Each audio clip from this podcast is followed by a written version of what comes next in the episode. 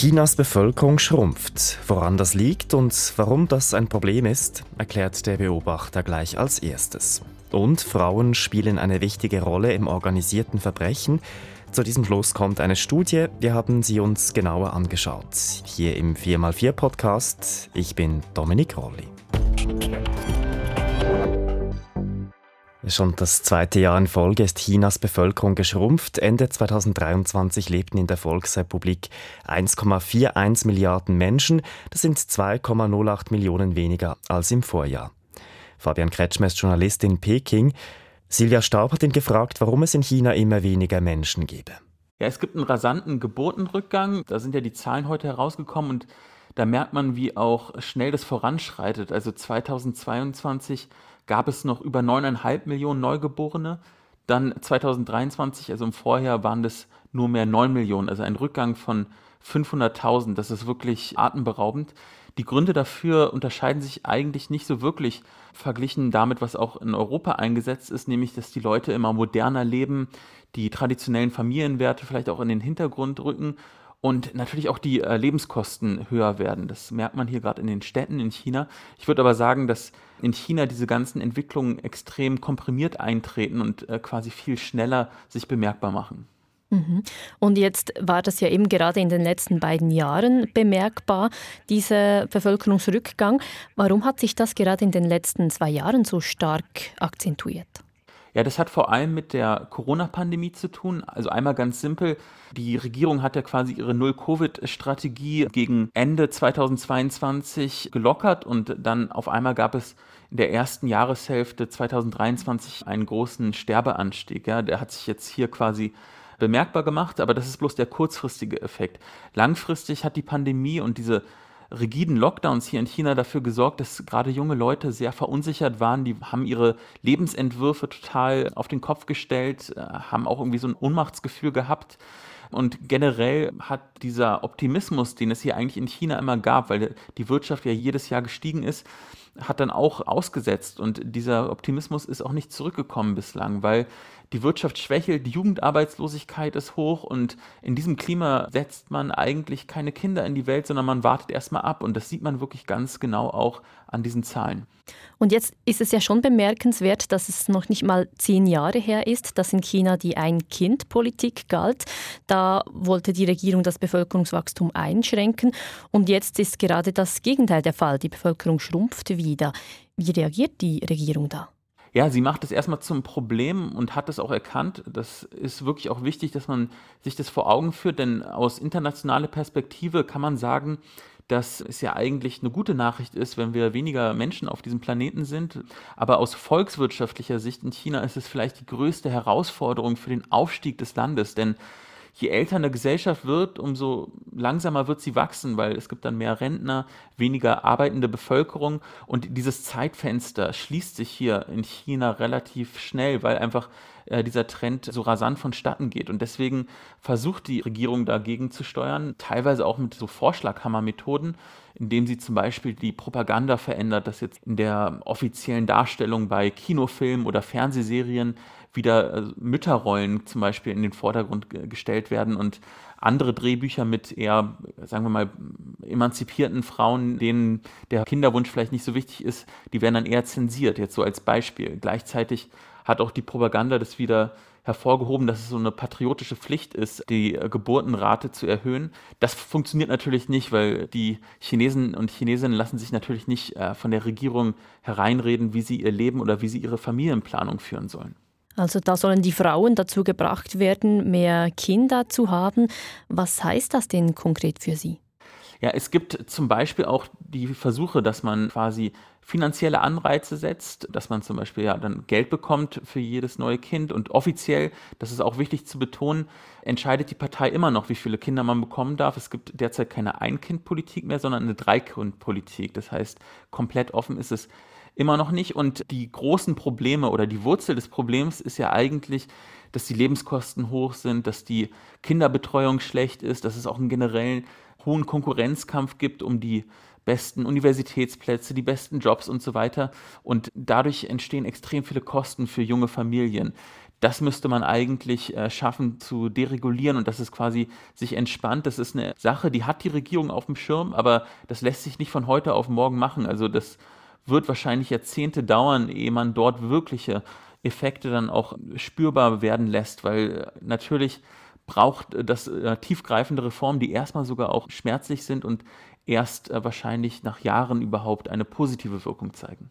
Das heißt, die Regierung in China muss also damit rechnen, dass die Bevölkerung auch in Zukunft weiter zurückgeht. Ja, das glaube ich schon. Und es gibt auch ein paar Wissenschaftler, davon ein ganz prominenter, der mittlerweile in den USA lebt, im Exil, Yi Fuxian, der sagt, dass das Problem noch viel schärfer ist, als die offiziellen Statistiken glauben machen, nämlich dass der Bevölkerungsrückgang bereits seit mehreren Jahren eingesetzt hat. Und ich glaube, das wird erstmal so bleiben. Ich sehe auch, wie die Stimmung hier ist in Peking, aber auch wenn man im Land rumreist. Die Boomjahre sind vorbei und ich glaube, eh dann wieder äh, ja, man das Gefühl hat unter jungen Chinesen, dass man seine Lebensentwürfe zuverlässig planen kann, dass man auch eine bessere Kinderversorgung hat und so weiter, dass die Immobilien erschwinglicher werden. Das dauert, ich glaube, da reden wir von sicher noch zehn Jahren, ehe sich dieser Trend umkehrt. Das sagt der freie Journalist Fabian Kretschmer in Peking. Diese App ist fast auf jedem Smartphone installiert. Gut möglich auch bei Ihnen. WhatsApp. WhatsApp kann wohl bald mehr als nur Text- und Sprachnachrichten versenden. Es wird über neue Funktionen spekuliert. Über welche? Das wollte Silvia Staub von Digitalredaktor Jörg Czern wissen. Das sind Funktionen, die WhatsApp bis jetzt noch nicht öffentlich bekannt gegeben hat, die aber in Beta-Versionen der App gefunden worden sind. Das sind Vorabversionen, die noch nicht gründlich getestet wurden. Da geht es zum Beispiel um die Möglichkeit, WhatsApp näher mit Instagram zu verknüpfen oder bei Videoanrufen zusammen mit anderen gemeinsam Musik oder Filme zu schauen oder auch darum, Unternehmen noch stärker an WhatsApp zu binden, also das Einkaufen in WhatsApp noch einfacher zu machen. Also viele neue Funktionen, die die Nachrichten-App da vielleicht erhalten könnte. In welche Richtung entwickelt sich WhatsApp damit? Also laut Zahlen vom letzten Jahr ist WhatsApp das meistgenutzte soziale Medium der Schweiz, noch vor Facebook und Instagram und weit vor TikTok und Twitter bzw. X, wie es heute heißt. Interessanterweise sorgt WhatsApp aber für viel weniger Schlagzeilen, als diese Namen das für gewöhnlich tun. Dabei ist bei WhatsApp etwas sehr Interessantes zu beobachten. Die App entwickelt sich nämlich immer mehr zu etwas, das man als Super-App bezeichnen könnte, als App, die die verschiedensten Funktionen in sich vereint. Super-App, sagen Sie. Können Sie das noch ein bisschen genauer erklären? Wie meint man das genau? Also eine Super-App ist wie gesagt eine einzelne App auf dem Smartphone, mit der man fast alles machen kann. Sei es Nachrichten verschicken, Videos schauen, online einkaufen, Games spielen, Essen bestellen, Geld überweisen und so weiter. Die bekannteste dieser Super-Apps, die heißt WeChat und hat mehr als 1,3 Milliarden Nutzerinnen und Nutzer, die meisten davon in China, wo die App herkommt und den Namen Weixing trägt.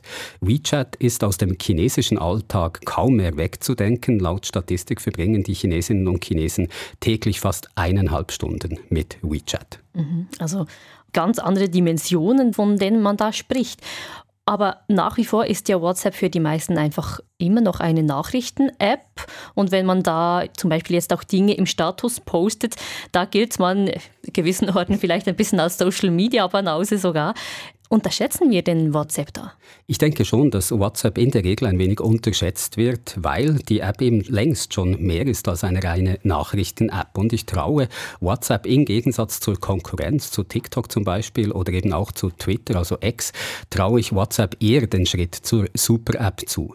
Elon Musk hat in der Vergangenheit wiederholt angekündigt, aus Twitter bzw. aus X so eine Super-App zu machen. Bis jetzt gibt es aber noch wenig Zeichen, dass das gelingen könnte. Wobei man sagen muss, dass die Erfolgsaussichten für so eine Super-App bei uns im Westen allgemein nicht besonders gut sind, also auch für WhatsApp nicht besonders gut sind. WeChat hatte in China da ganz andere Voraussetzungen. Dort haben viele Leute das Internet erst mit dem Smartphone, also mit Apps kennengelernt, vor allem eben mit WeChat. Und WeChat hatte in China auch viel weniger Konkurrenz durch bereits etablierte Dienste, etwa wenn es um Online-Zahlungsfunktionen geht, etwas, das zentral ist für den Erfolg einer solchen Super-App. Mhm. Und jetzt hat ja Meta, das WhatsApp betreibt, vor kurzem ja auch angekündigt, dass man in WhatsApp KI einbauen wolle, dass man das dann direkt in der App verwenden kann.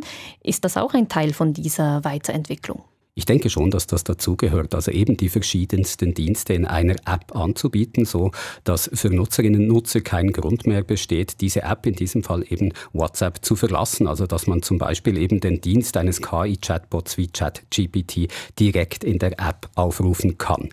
Allerdings muss man auch sagen, sind derzeit alle möglichen Tech-Unternehmen und Startups bemüht zu betonen, dass ihre Produkte mit KI funktionieren, auch wenn dabei der Begriff von künstlicher Intelligenz zuweilen stark strapaziert wird. Da geht es oft auch einfach nur darum, auf einen Hype mit aufzuspringen, um für Investorinnen, Investoren, Kundinnen und Kunden interessant zu sein. Mhm. Also ist noch ein bisschen fraglich, wie groß dann da der Nutzen tatsächlich sein könnte. Und bis jetzt ist die App ja auch gratis. Heißt das jetzt, dass da bald mehr Kosten oder vielleicht auch mehr Werbung auf die User zukommen könnten? Ich denke, das muss nicht sein. Also WhatsApp gehört ja zu Meta, Mark Zuckerbergs Konzern, zu dem auch Facebook und Instagram gehören. Also WhatsApp hat genug Geld und Know-how, solche neuen Funktionen einzuführen, ohne dabei auf neue Geldquellen angewiesen zu sein. Aber insgesamt muss man sagen, ist es ein schmaler Grad, auf dem WhatsApp sich da bewegt, auf dem Weg zur Super-App. Viele Leute nutzen WhatsApp eben immer noch vor allem als Nachrichten-App und sind an neuen Funktionen gar nicht wirklich interessiert. Und wenn WhatsApp nun mit immer mehr Möglichkeiten vollgestopft wird, könnte es sein, dass diese Leute sich abwenden von der App und lieber auf schlankere, einfachere Nachrichten-Apps umstellen. Sagt Digitalredaktor Jörg Tschern. An den Stränden im Norden Spaniens wird zurzeit fieberhaft nach winzig kleinen Plastikkügelchen gesucht. Mit sieben Eimern und Säcken in der Hand durchkämmen Freiwillige den Sand und Algen. Der Grund, ein Frachter hat im Dezember Millionen dieser sogenannten Plastikpellets im Meer verloren und die werden jetzt massenweise an die nordspanischen Strände angespült. Schon vor Wochen hatte dieser Frachter die Plastikkügelchen verloren. Susan Stöckel hat die freie Journalistin Julia Macher in Barcelona gefragt, warum dieser Vorfall erst jetzt richtig zum Thema und gar zum Politikum wird in Spanien. Die galizische Regionalregierung hat das Thema zunächst heruntergespielt, wohl eben auch um verstörende Bilder zu vermeiden. Der Hintergrund in der Region wird im nächsten Monat gewählt und da machen sich Aufräumarbeiten am Strand eben nicht gut. Die Anwohner haben schon am 13. Dezember Behörden alarmiert und dann selbst angefangen aufzuräumen. Gewarnt hat die Regionalregierung die Kommunen entlang der Küste aber erst am Jahresbeginn. Und die Regionalregierung wiederum, die wirft der Zentralregierung vor, die aus Madrid hätten sich ja auch früher drum kümmern können, die hätten schließlich als Erste davon erfahren. Diese gegenseitigen Schuldzuweisungen, die wir zurzeit sehen, die empören viele Menschen in Galizien, denn viele fühlen sich dort an das Prestigeunglück erinnert, an den Öltanker, der vor mehr als 20 Jahren versank vor der Küste und den gesamten Küstenstreifen mit so einem schwarzen Schlick äh, überzogen hat. 20.000 Vögel sind damals elend verendet. Auch damals haben die Behörden erst sehr spät reagiert. Also da ist politisch einiges im Gang. Jetzt war das betroffene Schiff im Auftrag einer ähm, Reederei unterwegs. Gibt es denn juristische und finanzielle Konsequenzen für diese Reederei? Das wird sich zeigen. Die spanische Staatsanwaltschaft hat Ermittlungen gegen diese Reederei eingeleitet. Auf solche Umweltdelikte stehen Haftstrafen und Berufsverbot bis zu zwei Jahren. Das Problem, äh, die genauen Besitzverhältnisse bzw. die juristischen Verantwortlichkeiten sind in solchen Fällen oft schwer zu ermitteln. Im konkreten Fall zum Beispiel, da fuhr der Frachter unter liberischer Flagge, gehört aber einer Gesellschaft auf äh, den Jersey-Inseln und arbeitete eben im Dienst dieser Reederei. Um Umweltorganisationen fordern deswegen auch immer hohe Kautionen in solchen Fällen, diesmal 10 Millionen Euro. Das ist relativ aussichtslos, aber wie gesagt, die Ermittlungen äh, sind im Gange. Sie haben ja mit Freiwilligen vor Ort gesprochen, die an den Stränden nach diesen Plastikpellets suchen. Wie muss man sich denn diese Arbeit vorstellen? Das ist eigentlich diese sprichwörtliche Sisyphus-Arbeit. Also die äh, glauben zum Teil mit Sieben, die sie von zu Hause mitbringen, mit Besen und teils per Hand diese klitzekleinen, so ja linsengroßen Kügelchen aus dem Sand und von den Algen. In den ersten Tagen, da gab es noch Bilder von Helfern, die fäusteweise diese Pellets in Eimer geschaufelt haben. Sowas sieht man nicht mehr, denn es hat geregnet in den letzten Tagen und dadurch haben sich diese Kügelchen in den Sand eingegraben. Zum Teil sind die auch richtig verklebt mit Algen. Es wird wirklich immer schwieriger, je mehr Zeit vergeht. Und Umweltverbände warnen ja auch, dass die Plastikkügelchen für Tier, Mensch und Natur gefährlich sein könnten. Was wird da konkret befürchtet? Zum einen können Fische diese Kügelchen mit Nahrung verwechseln und das Hauptproblem ist aber, dass sie sich zurzeit eben zersetzen zu Mikroplastik und dieses Mikroplastik kann in die Nahrungskette gelangen, sich in Organismen, in Pflanzen, Muscheln, Fischen ansammeln und über diese Nahrungskette eben auch in den Menschen gelangen. Die Faustregel bei Mikroplastik ist, je kleiner der Organismus, desto empfindlicher reagiert er darauf und je länger der Zeitraum ist, über den sich dieses Mikroplastik ansammelt, desto größer die Gefahr. Und was bedeuten die Pellets für den Fisch- und Muschelfang in den betroffenen Regionen? Ja, das ist ein ziemliches Problem, denn Galicien produziert einen Großteil der spanischen Meeresfrüchte. Es ist sozusagen die Meeresfrüchte-Region und der Sektor ist in den letzten Jahren schon ziemlich gebeutelt gewesen. Im letzten Jahr, also vor Weihnachten, wurden gerade mal halb so viel Muscheln gesammelt wie sonst. Hintergrund ist der Klimawandel, die hohen Temperaturen im Wasser und die Unwetter. Und jetzt fürchtet der Sektor eben zusätzlich, dass Spanierinnen und Spanier vielleicht gar keinen Fisch, keine Meeresfrüchte aus Galicien Galizien mehr kaufen, aus Angst eben Plastikkügelchen mit zu verschlucken. Die Behörden, so sagen die Fischergenossenschaften, hätten generell das Problem mit dem Plastik viel zu lange ignoriert. Und diese Genossenschaften haben jetzt am Sonntag zu einer Großdemonstration in Santiago de Compostela aufgerufen. Sie sagen es gerade, die Behörden, das wird ihnen vorgeworfen, hätten das Problem mit äh, der Plastikverschmutzung zu lange ignoriert. Ist man sich denn dieser Problematik in der Küstenregion bewusst? Also wenn es sowas wie einen positiven Effekt von dieser Affäre gibt, dann ist es wahrscheinlich wirklich der, dass durch das Unglück das Thema jetzt endgültig auf der politischen Tagesordnung ist.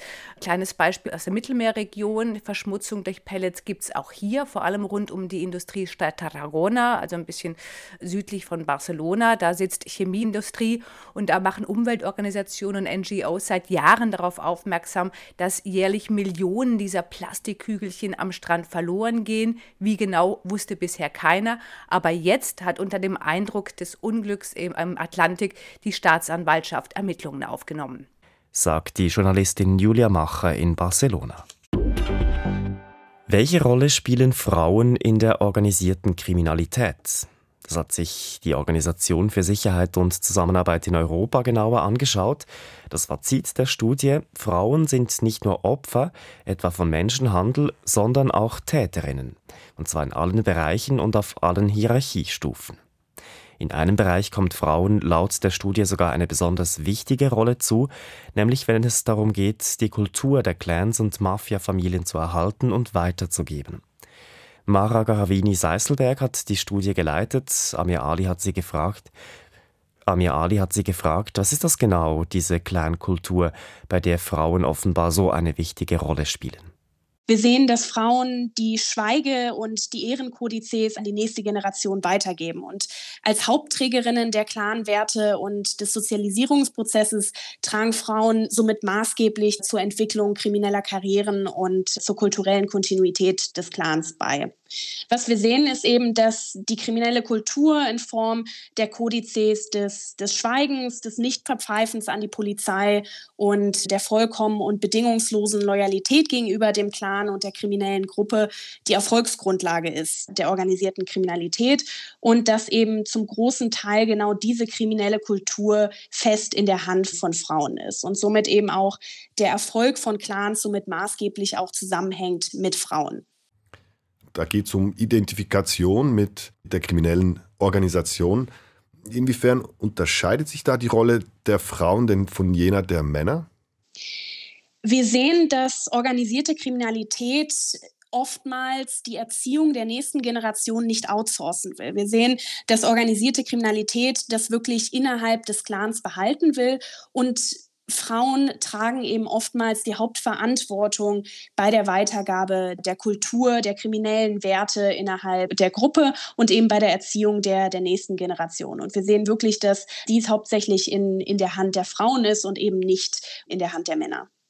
Ihre Studie, die stützt sich auf Daten von 14 OSZE-Staaten. Das geht von Osteuropa über Skandinavien bis Nordamerika.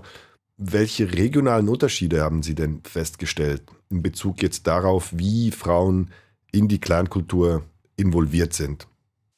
Was ganz interessant ist, also wie Sie erwähnt hatten, die Daten kommen wirklich aus unterschiedlichen Kontexten. Natürlich ist das Lagebild der organisierten Kriminalität, des organisierten Verbrechens in Nordamerika ganz unterschiedlich als, als in Europa, ganz unterschiedlich als, als in Zentralasien.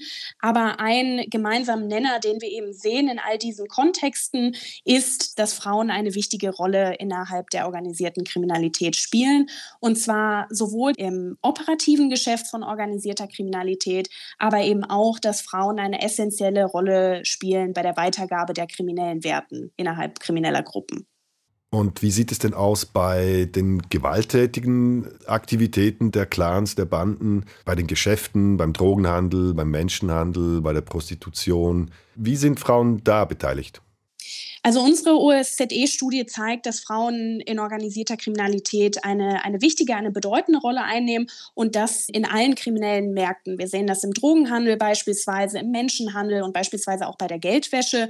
Und wir sehen, dass Frauen auch aktiv sind innerhalb der gesamten kriminellen Hierarchie. Also unsere Daten zeigen ganz klar, dass genauso wie Männer Frauen organisierte kriminelle Geschäfte leiten, verwalten oder ausführen. Und vielleicht, um das ein bisschen besser zu veranschaulichen, zwei konkrete Beispiele. Eins aus der kalabrischen Drangheta, einer der größten und der mächtigsten kriminellen Gruppen der Welt. Hier gab es eine Frau namens RM. RM leitete in den frühen 2000er Jahren die, den Cuscagallico-Clan. Und wir haben gesehen, dass RM Gewalts- und Erpressungsakte anordnete. Sie hat ebenfalls das Geld des Clans verwaltet und gewaschen. Sie war höchst respektiert von allen Clanmitgliedern und war eben auch von den Bürgerinnen und Bürgern innerhalb des gesamten Gebietes der Kuska höchst gefürchtet. Sind das eher Ausnahmeerscheinungen oder beobachten Sie das Phänomen, dass Frauen aktiv sind im organisierten Verbrechen in einer gewissen Breite? Wir sehen, dass das keine Einzelbeispiele sind. Wir identifizieren jedoch, dass die wichtige Rolle von Frauen in organisierter Kriminalität oftmals von Strafverfolgungsbehörden nicht anerkannt wird. Wir sehen, dass Frauen im Einklang mit traditionellen Geschlechterstereotypen und Rollen im organisierten Verbrechen immer noch oftmals als, als passiv und als nicht gewalttätig wahrgenommen werden. Und unsere Daten zeigen, dass dies den Frauen in organisierter Kriminalität somit ermöglicht, oftmals eben unsichtbar und straffrei innerhalb krimineller Gruppen zu, zu agieren. Vielleicht, um zu zeigen, wie sich diese fehlende Anerkennung konkret auswirkt, ein Beispiel, was häufig innerhalb unserer Recherche aufkam, war diese typische Polizeistopp- und Durchsuchungssituation. Ein Beispiel, was uns oftmals genannt wurde, war, dass zwei Polizisten halten ein Auto an, innerhalb des Autos ein Mann und eine Frau und unsere Recherche zeigt, dass oftmals eben die Polizei nur den Mann, aber eben nicht die Frau durchsucht, obwohl eben unsere Daten ganz klar identifizieren, dass oftmals es die Frau ist, die die Waffen oder die Drogen an sich trägt. Frauen sind also weniger verdächtig und haben es dadurch einfacher. Eine weitere Folge dieser Unterschätzung der Frauen im organisierten Verbrechen schreiben Sie in Ihrer Studie, ist, dass es für diese Täterinnen, für diese Frauen aus den Mafias und den Clans keine spezifischen Ausstiegsangebote gäbe. Wie müssten denn solche Ausstiegsangebote aussehen, die sich speziell an Frauen richten? Genau, das ist richtig. Unsere Studie zeigt, dass oftmals Frauen abwesend sind oder stark unterrepräsentiert sind in, in Zeugenschutzprogrammen. Wir sehen, dass meistens Frauen nur als Ehefrauen oder als Partnerinnen männlicher Programmteilnehmer vertreten sind, aber eben nicht als eigenständige Akteure. Das deutet dem ganz klar darauf hin, dass Frauen oftmals immer noch nicht die gleichen Ausstiegschancen genießen aus organisierter Kriminalität wie Männer. Wir empfehlen mit unserer Studie ganz klar, diese Ausstiegsprogramme inklusiver zu gestalten. Das bedeutet eben nicht nur, Frauen vermehrt in Zeugenschutzprogramm einzubinden, sondern eben auch darauf zu achten, dass sie als eigenständige Akteurinnen vertreten sind und eben nicht nur als die Ehefrauen, als die Partner männlicher Programmteilnehmer. Sie haben eben erwähnt, dass Frauen sich oft noch stärker an den Clan gebunden fühlen als die Männer und dass es sogar häufig sie sind, die ihre Partner oder Söhne von einem Ausstieg abhalten. Wenn man nun solche spezifischen Angebote schaffen würde für Frauen, um auszusteigen aus dem organisierten Verbrechen, was führt Sie zu der Annahme, dass die Frauen diese Angebote auch annehmen würden?